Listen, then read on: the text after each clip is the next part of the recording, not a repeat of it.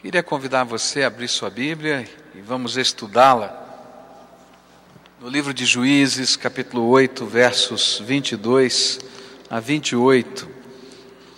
Nós temos estudado um pouquinho sobre a vida de Gideão e queremos olhar agora para um momento da sua vida onde esse homem de Deus ele falha é interessante que a Bíblia ela pega os seus heróis e não os mitifica, não os transforma em mitos.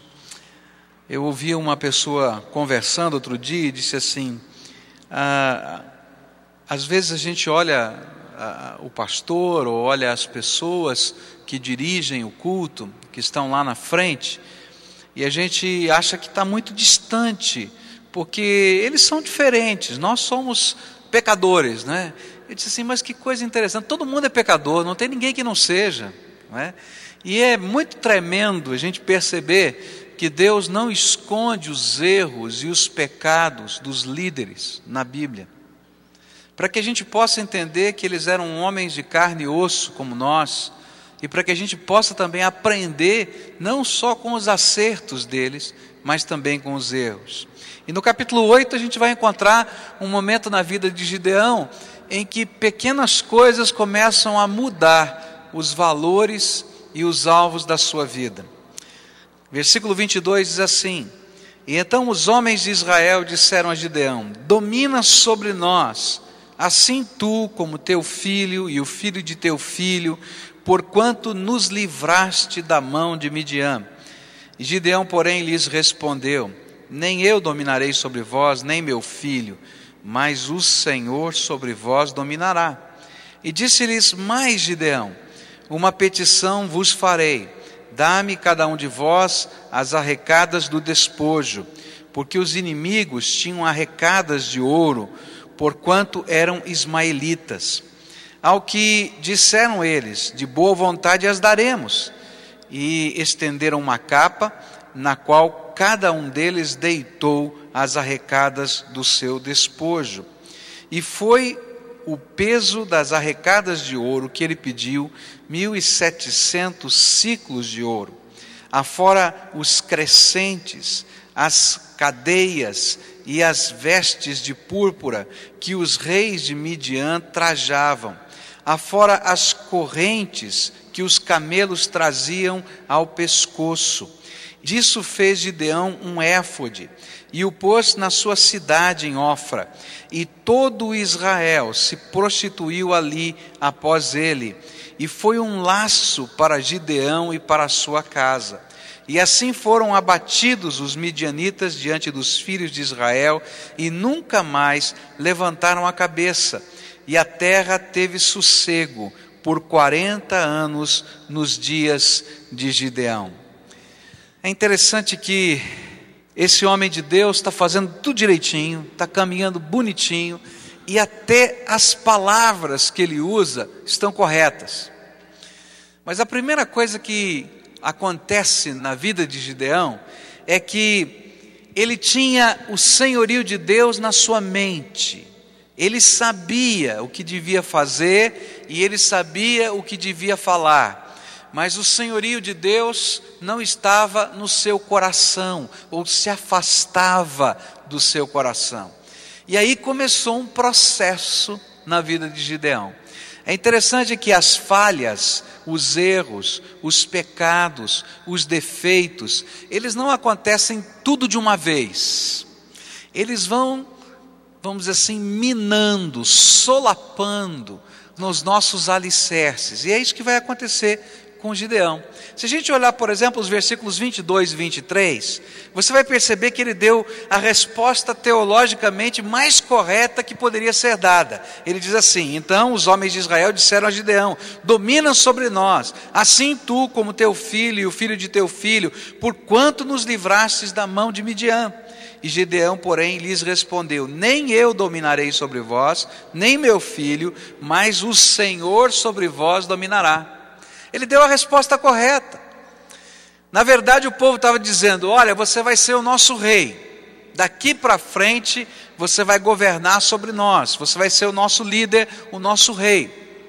Mas desde que eles tinham saído do Egito e desde que tinham entrado na terra prometida, havia uma consciência em todo Israel, e uma consciência teológica tremenda, de que o rei daquela nação era Deus, e que o Senhor dominava sobre eles. Se você se lembra da história de Samuel, já na sua velhice, quando o povo pede a Samuel, dá-nos um rei, não é? E o Senhor se entristece com o pedido, disse: Olha, eles não rejeitaram a você, Samuel, mas eles estão rejeitando a mim, porque eu sou o rei deles. Então Gideão deu a resposta correta, perfeita. Essa era a resposta de alguém que estava comprometido com Deus, que entendia a vida à luz dos propósitos de Deus. Porém, quando a gente começa a analisar o texto, nós vamos descobrir que o desejo de dominar e o desejo de reinar sobre Israel estava no coração de Gideão. E ele disse assim: Olha, eu não vou dominar sobre vocês, mas eu queria as roupas do rei. Eu queria o dinheiro, o ouro que vocês conseguiram, que nós conseguimos com essa batalha. E de uma certa maneira ele estava com o coração voltado para isso.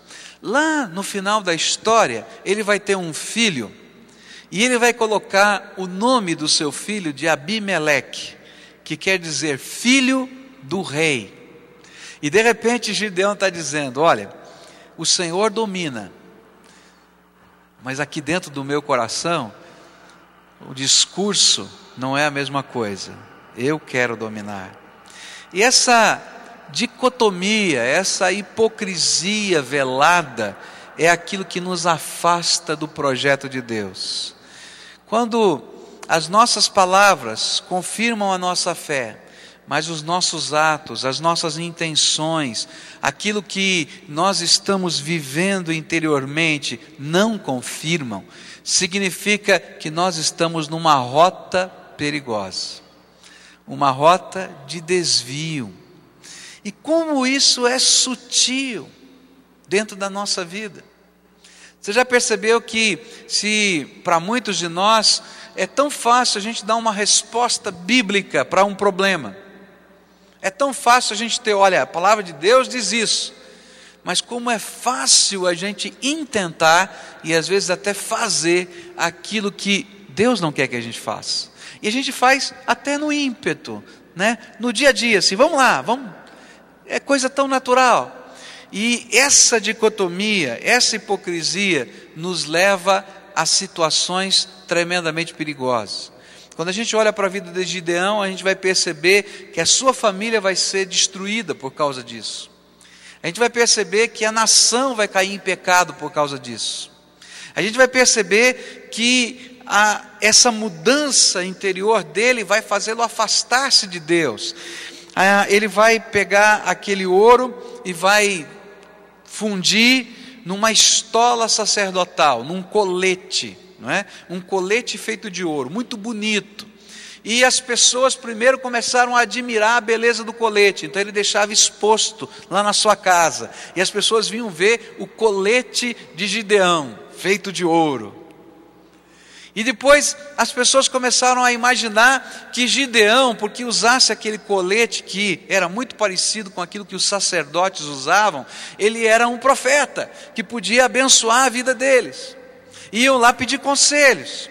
E depois, mais para frente ainda, as pessoas começaram a se ajoelhar diante do colete e fazer orações diante do colete. E Gideão deixava. E a gente fica pensando, por que Gideão deixava? Um homem que tinha uma consciência tão clara de que Deus era rei, de que Deus era Senhor, é porque de alguma maneira isso lhe dava o destaque no meio de todo o povo, e ele era o homem mais importante daquela terra, e aquilo acalentava o seu coração. Cuidado, porque às vezes a teologia está perfeita nos nossos lábios, mas às vezes o nosso coração se afasta do Senhor. Há um comentário no livro de Isaías de Deus olhando para o povo de Israel. E diz assim: Eis que esse povo com os seus lábios me louvam, mas o seu coração se afasta para longe de mim. E se há uma tentação para alguém que tem uma experiência com Jesus, uma tentação perigosa é essa: os nossos lábios proferirem louvor, mas o nosso coração, pouco a pouco, pouco a pouco, e se esfriando e se afastando do Deus vivo. A gente tem que voltar àquela rocha onde a gente encontrou não é o anjo do Senhor, Gideão, lembra que ele encontrou o anjo do Senhor e ofereceu uma oferta especial? A gente tem que voltar àquele lugar do encontro. A gente tem que reavivar na nossa vida aquilo que da graça de Deus nós experimentamos um dia.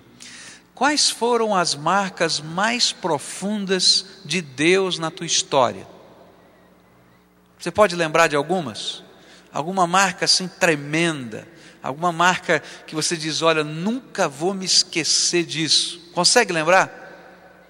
Agora, quanto tempo faz isso? A vontade de Deus é que essas marcas estejam acontecendo sobre nós todos os dias. E o que Deus quer é que não haja um hiato de um ano, dois, cinco, dez, trinta anos entre as marcas de Deus na nossa vida.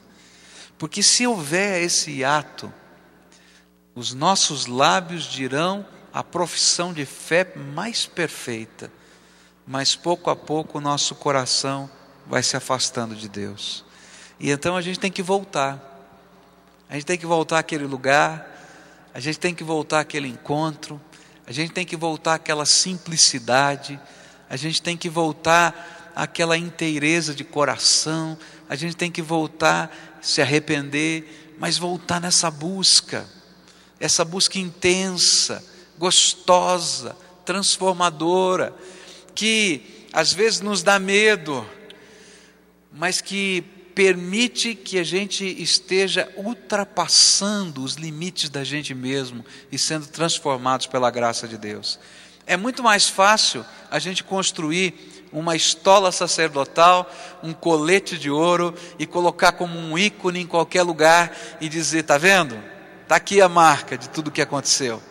Do que cada dia a gente voltar à presença de Deus e descobrir a graça dele sendo renovada a cada manhã na nossa vida.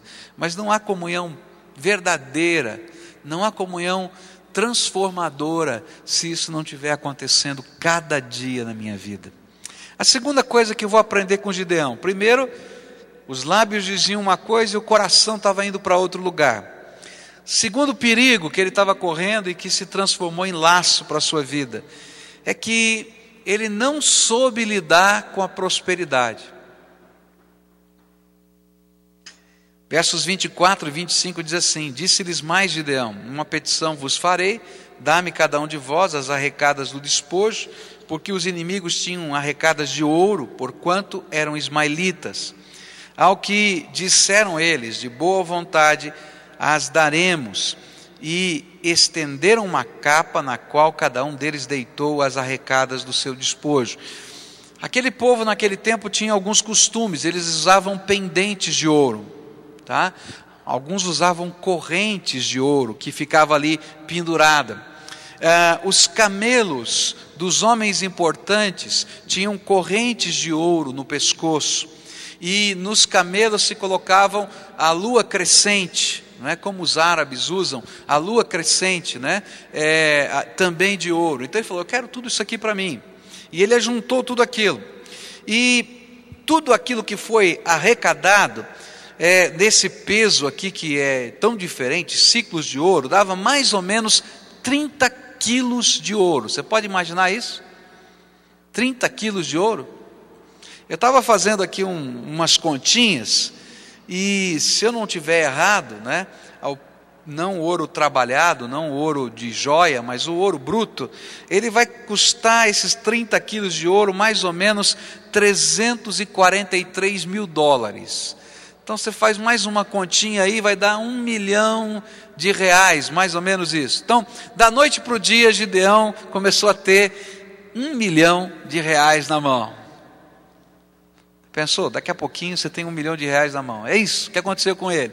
E a Bíblia diz que ele vinha de uma família de poucos recursos. Eles vinham de uma situação de grande é, é, dificuldade até para comer. E de repente ele ficou rico, do dia para a noite. Passou a ser um homem próspero. E a prosperidade de Gideão foi bênção de Deus. Quem é que deu a vitória sobre os midianitas? Foi Gideão? Não, foi Deus. O milagre lá dos 300, né, contra os 135 mil, só Deus. E a prosperidade era bênção de Deus que estava acontecendo. Mas o que aconteceu é que naquela hora ele não soube lidar com a bênção da prosperidade na sua vida. E ele começou a se esfriar na sua dependência total de Deus. E eu queria dizer que alguns de nós começamos com a profissão de fé correta, mas o coração desejando aquilo que Deus não deseja. Mas alguns de nós também não sabemos usar ou aproveitar de maneira coerente a bênção de Deus na nossa vida. E aí a gente começa a honrar mais a bênção do que aquele que nos abençoou. Quantas são as pessoas que pertencem a Deus e que sabem que tudo o que acontece na vida delas vem de Deus, é da misericórdia de Deus, e não sabem honrar a Deus com os seus bens? E se Deus é que nos dá toda a bênção e tudo que vem dele, para nós é o nosso sustento, é graça, é misericórdia. Por que, que é tão difícil a gente botar a mão no bolso e entregar o dízimo? Porque na verdade o dízimo foi nos deixado como um sinal para nós, não para Deus, porque Deus não precisa de nada. De quão apegados nós estamos aos recursos materiais que vêm dele para a nossa vida. E quando nós devolvemos o nosso dízimo ao Senhor, nós estamos simplesmente dizendo: Tu és Senhor dos meus bens, Tu és o dono. Por isso que a Bíblia é tão séria quando fala sobre o dízimo, diz que se você retém com você o dízimo, você é ladrão. Malaquias capítulo 3 deixa isso muito claro, diz: Vocês estão me roubando, porque eu sou o dono de tudo. O que estava acontecendo com Gideão é que naquele momento ele reteve, agora, olha só, quem eu sou? Sou o homem importante dessa terra. Às vezes nós estamos caminhando nessa linha também e não sabemos lidar com as bênçãos que Deus nos dá. Alguns de nós temos grandes oportunidades, Deus tem dado para muitas famílias oportunidades de lazer às vezes é uma casa na praia, às vezes é uma chácara, às vezes é, é alguma coisa que a gente está construindo que era um sonho para a nossa vida, e de repente estas coisas vão tomando o lugar de Deus e não há tempo para Deus na nossa vida. E a gente pega o domingo, que é o dia do Senhor, que é o dia de estar no culto, e a gente dedica quase como sacrossanto a cultuar o lugar do nosso lazer. E a gente se esqueceu que Deus é que nos deu aquele lugar, que é um presente dele, e que a gente devia honrar a Deus com a nossa vida acima de tudo. E a gente vai misturando as coisas. Né? Às vezes o Senhor prepara né, coisas na nossa vida, prepara lugares, prepara situações, e são bênçãos de Deus. Deus está nos abençoando, Ele é misericordioso.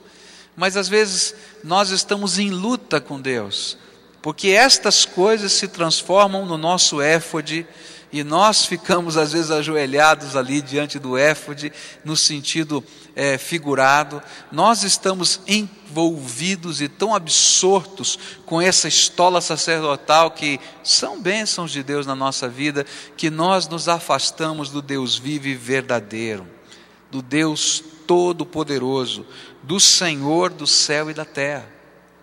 Eu não sei como é que vai a tua vida, eu não sei o que está acontecendo aí no teu dia a dia, mas uma coisa eu sei: toma cuidado, porque homens de Deus do passado já viveram situações assim, em que os lábios professam a mais pura doutrina, mas o coração está se afastando dele. Alguns homens de Deus do passado eles começaram muito bem a sua jornada, mas se perderam no meio da caminhada, até por causa das bênçãos de Deus. Uma das figuras da Bíblia que mais me impressionam nesse contexto é Salomão. Salomão começou tão bem a sua jornada. Deus pergunta para ele: Salomão, olha, você vai receber esse reino e eu quero te abençoar. Qual é o pedido que você tem para mim? Pode pedir que eu quero te abençoar. E Salomão diz assim: Me dá sabedoria, me dá sabedoria. E aí Deus disse assim: Gostei do teu pedido. Que pedido, olha, abençoado. Porque você não me pediu dinheiro, você não me pediu poder, você não me pediu é, autoridade, você não me pediu terras, você me pediu sabedoria.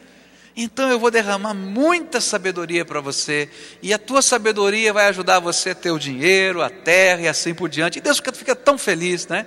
E aí Salomão é conhecido como o homem mais sábio da face da terra, naqueles dias.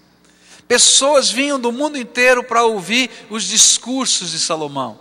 Só que esse homem ficou tão apaixonado pela sua sabedoria, tão apaixonado pela sua ciência, tão apaixonado pela sua capacidade, tão apaixonado pelos seus métodos de fazer alianças políticas que faziam parte da sua sabedoria, que ele começa a desobedecer à vontade de Deus. E a palavra de Deus dizia que um servo de Deus não deveria se casar com alguém que não tivesse a mesma fé. Por quê? Porque casamento é união de vida. Não é só união de corpo, é união de meta, de projeto, de alvo de vida.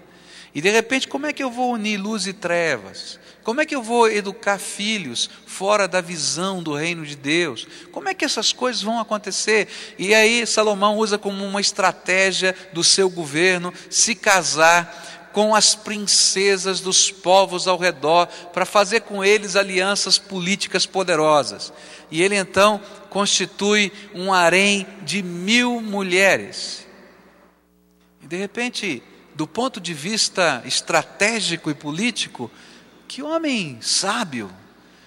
Mas do ponto de vista de Deus, Deus olhou e disse: Que pena, Salomão, porque essa sabedoria que você está usando agora é humana, carnal e diabólica. E o final da vida dele é uma tragédia. O final da vida dele não é bênção. Deus levanta profetas para dizer: Salomão, o teu reino vai ser dividido. Salomão, você pecou. Olha o que aconteceu. É? E no meio desses casamentos haviam contratos políticos. E aí então o rei que dava a sua filha em casamento dizia assim: tudo bem, a minha filha vai ser uma das suas é, rainhas, uma das suas esposas, mas você vai construir um palácio para ela ela vai levar lá as, as suas ajudantes aqui do meu reino, e você tem que construir um templo para ela adorar o Deus dela.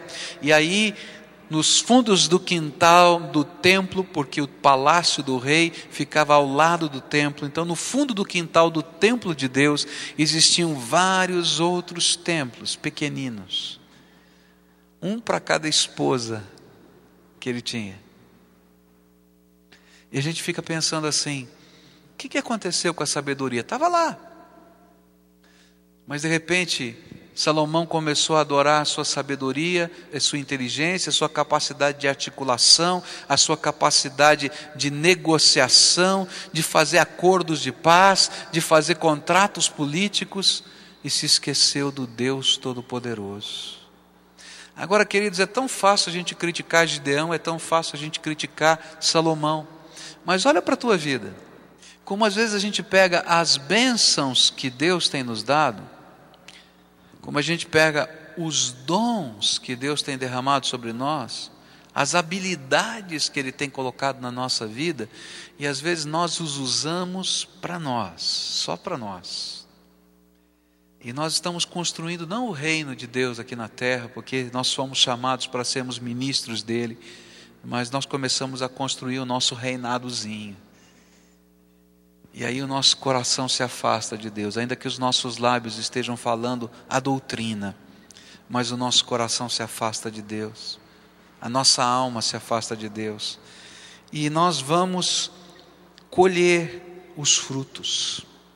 Isso acontece com o carro, isso acontece com um namorado, uma namorada, isso acontece com coisas que tomam lugar do Deus maravilhoso na nossa vida.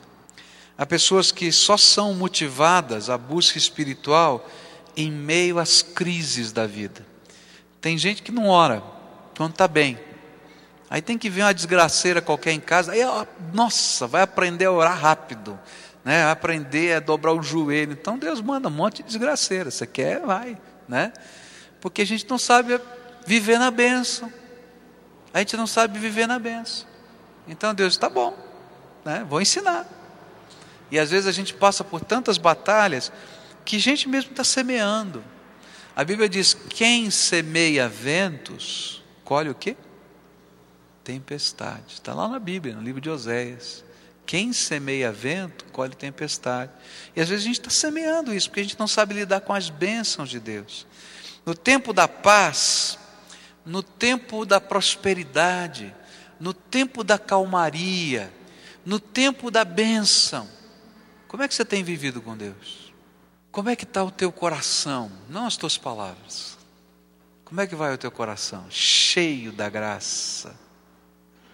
Cheio da graça. Cheio das marcas. Você pode dizer, olha, ontem eu fui marcado pela graça de Deus. Olha, hoje de manhã eu fui marcado pela graça de Deus. Gente, a vida com Deus é isso, a gente caminhar com Ele cada dia e ser marcado pela graça dEle cada dia, cada momento. Gideão colocou o éfode, e isso se tornou um laço para ele, diz a Bíblia, uma armadilha. Que armadilhas você tem acalentado na tua vida? Você pode perceber alguma coisa na tua vida que, apesar de ser uma grande bênção de Deus, às vezes tem sido uma armadilha que te afasta da presença de Deus? Vamos orar a Deus, vamos deixar que Ele toque o nosso coração e nos ensine. Pai querido, muito obrigado pela tua graça e muito obrigado porque, mesmo quando falhamos, o Senhor não desiste de nós. É o Senhor quem nos sustenta, é o Senhor quem nos anima, é o Senhor quem nos fortalece.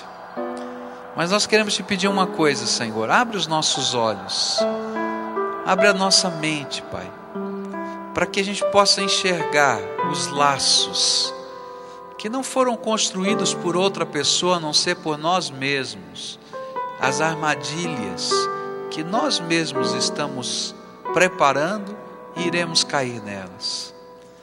Nós não queremos apenas ter a profissão de fé correta, ou as palavras da fé corretas, os cânticos da fé, as orações.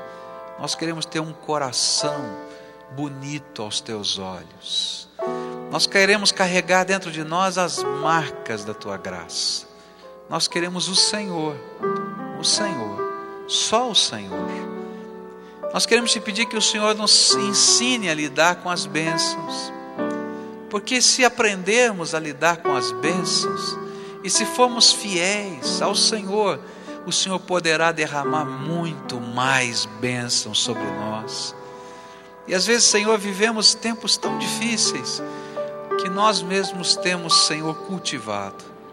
E eu quero te pedir, Senhor, abre os nossos olhos e abençoa-nos com a tua graça. Permita, Pai, permita que a gente possa enxergar estas coisas em nós. Que isso não seja apenas um estudo de um tempo passado na vida de Gideão, de Salomão ou de quem quer que seja, mas seja uma reflexão sobre a minha vida e que o Senhor mesmo esteja promovendo as mudanças no coração, na mente e nas ações, para que sejamos segundo a tua vontade. É aquilo que oramos em nome de Jesus. Amém e amém.